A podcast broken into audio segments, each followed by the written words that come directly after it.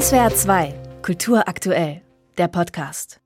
Jetzt, wo es langsam wieder wärmer wird und die Kleidung auch leichter wird, stellt sich vor allem für Frauen und für weiblich gelesene Personen die große Frage, Haar ab oder Haar dran? Also wieder umständlich rasieren oder eine der vielen anderen Haarentfernungsmethoden ausprobieren oder einfach mal stolz wachsen lassen.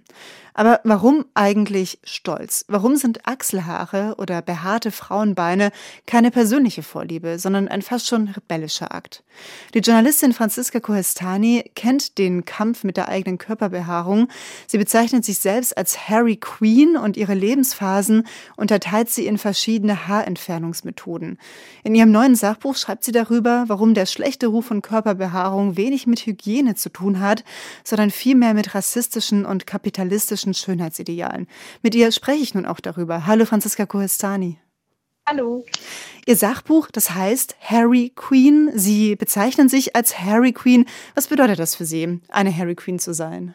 Das ist zunächst mal irgendwie kraftvollerer Begriff für das eine stark behaarte Frau sein, das irgendwie beim Schreiben ein bisschen ungelenk klang und ich wollte irgendwie einen schönen Begriff finden und es so ein bisschen umdeuten als was Positives, ein bisschen empowernder.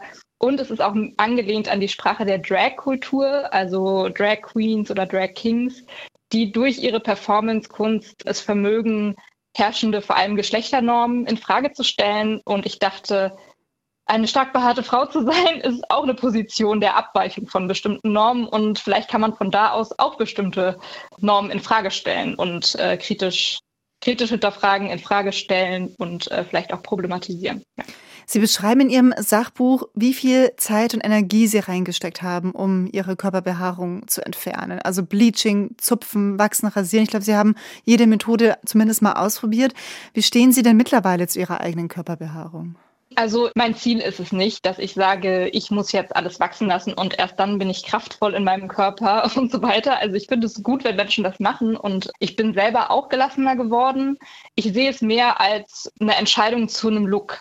Also ich mache es mal so, mal so. Ich versuche mich nicht so dieser Einheitlichkeit zu unterwerfen, irgendwie immer glatt sein zu müssen, so wie es früher bei mir war, Dementsprechend bin ich gelassener geworden. Ich versuche das, was ich mir wünschen würde für den zukünftigen Umgang mit Behaarung, auch ein bisschen selbst umzusetzen, nämlich etwas spielerischer, kreativer damit umzugehen und eben nicht dieser Glattheitsnorm hinterher zu eifern, der sowieso niemand vollständig entsprechen kann.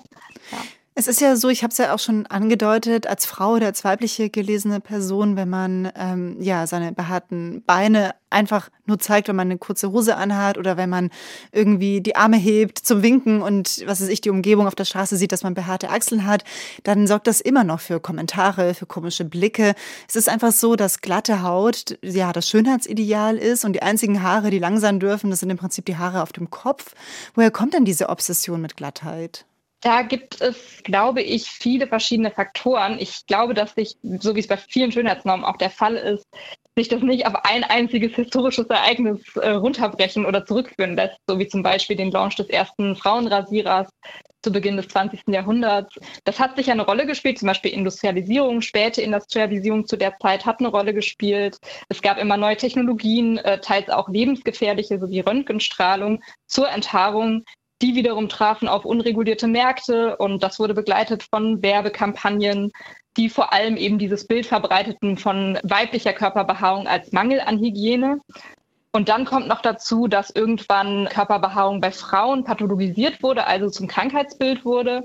Frauen vor allem mit Bart wurden für krank erklärt, was aber mitunter begründet wurde damit, dass diese Frauen ja psychischen Leidensdruck hätten. Man führte aber diesen psychischen Leidensdruck eben nicht auf die soziale Ausgrenzung zurück, die diese Frauen erfahren haben, sondern auf den Bart an sich sozusagen. Und äh, das ist, finde ich, auch interessant. Und so ein philosophischer Erklärungssatz, den ich gefunden habe, ist von Jung-Schul Han. Der sagt, diese gesellschaftliche Obsession mit Glattheit habe mit der Positivgesellschaft zu tun, in der wir heute leben. Also man verknüpft heutzutage das Schöne mehr mit dem Gefallen und nicht mehr so wie bei Platon zum Beispiel noch mit dem Erhabenen. Also damals so schauderte man beim Anblick des Schönen und heute will man einfach nur so ein Gefühl des Gefallens haben. Und deswegen fährt man quasi ab auf so glatte Oberflächen, sei es jetzt beim Smartphone oder halt beim glatten Körper. Mhm, ja, spannend. Sie beschreiben in Ihrem Buch auch, Sie haben es auch eben schon beschrieben, diese ganze Enthaarungsindustrie. Also die ist weltweit etwa 4 Milliarden US-Dollar schwer. Es kostet ja auch wahnsinnig viel Geld, ähm, ja, die Haut glatt zu halten. Man braucht das Material dafür, man muss es regelmäßig machen, die Haare wachsen nach, man muss den Rasierer wieder nachkaufen. Damenrasierer kosten mehr als Herrenrasierer, die sogenannte Pink Tax nennt man diesen Kostenaufschlag für eben ja pinke Produkte für Damen.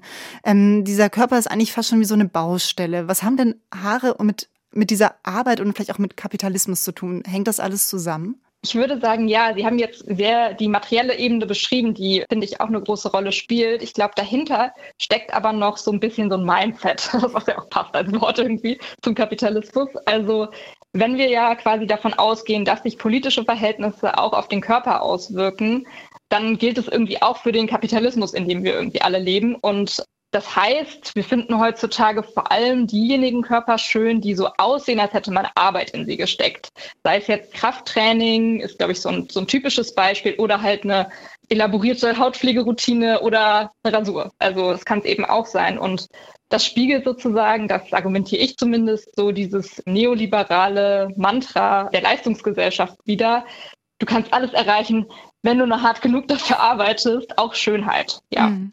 genau. Und inwieweit beruht diese Vorstellung von Schönheit auch auf rassistischen Schönheitsidealen? Weil Sie beschreiben das in Ihrem Buch, wie zum Beispiel Freundinnen oder Klassenkameradinnen von Ihnen mit heller Haut, mit blonden Haar, wo die, wo die Körperbehaarung vielleicht nur ein heller Flaum ist, natürlich ganz anders, ja, mit diesem Schönheitsideal umgehen, als jetzt zum Beispiel Sie, die eben etwas, ja, einen etwas dunkleren Teint und auch eben etwas dunklere, kräftigere Haare hat. Wie beruhen denn solche Schönheitsideale auch auf rassistischen Vorstellungen von Schönheit? Sehr stark. Das war mir lange Zeit selbst nicht bewusst. Natürlich ist da einmal die Ebene, meine Körperbehaarung ist stärker als die der anderen, deswegen ist die Scham vielleicht größer oder die Zurückhaltung dabei, sie zu zeigen, größer.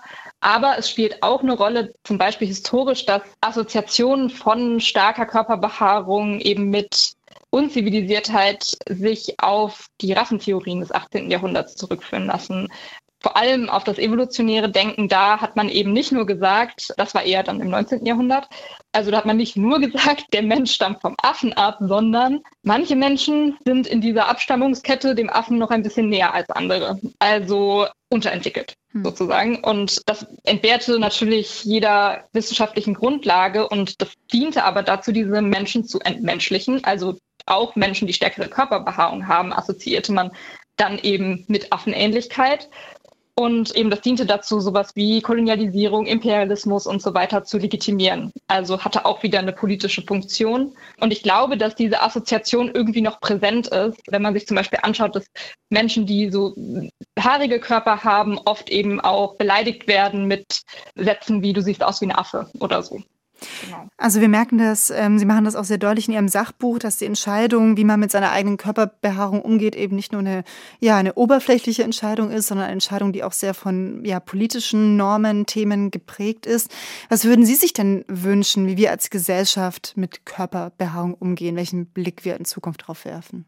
Ich habe da so ein, in meinem letzten Kapitel einen kleinen Harry Queen Aktionsplan entworfen. Ähm, ich weiß natürlich, dass wenn ich argumentiere, dass Körperbehaarung politisch ist, bedeutet das natürlich auch, dass politische Veränderungen dazu führen würden, dass sich auch unser Schönheitsempfinden verändert. Aber ich möchte mir trotzdem konkret vorstellen, wie ein anderer Umgang mit Körperbehaarung aussehen könnte, auch wenn ich weiß, dass es sozusagen größere politische Veränderungen bräuchte vielleicht. Und da denke ich zum Beispiel äh, daran einfach, dass es mehr Sichtbarkeit und einen anderen Blick auf haarige Körper braucht, dass man Menschen, die mit dieser Norm brechen, nicht mehr als Bedrohung wahrnimmt, für die eigene Legitimation seiner Haare zu entfernen, sondern als eigentlich Menschen, die dazu beitragen, dass es wirklich mal eine persönliche Entscheidung werden kann, ob wir uns enttarnen oder nicht und eben nicht mehr so stark mit einem Druck verbunden ist. Und ich glaube, für diese Menschen braucht es mehr Sichtbarkeit. Deren Kreativität ist etwas, von dem wir alle profitieren können im Endeffekt. Ja, und das so stelle ich mir das vor. Und eben ein spielerischer Umgang, ein kreativer Umgang. Die Journalistin Franziska Kohestani. Von ihr ist gerade das persönliche und sehr gut recherchierte Sachbuch Harry Queen, warum Körperbehaarung politisch ist, erschienen, als Taschenbuch im Ullstein Verlag. Franziska Kohestani, danke Ihnen für das Gespräch. Vielen Dank. SWR 2 Kultur aktuell. überall, wo es Podcasts gibt.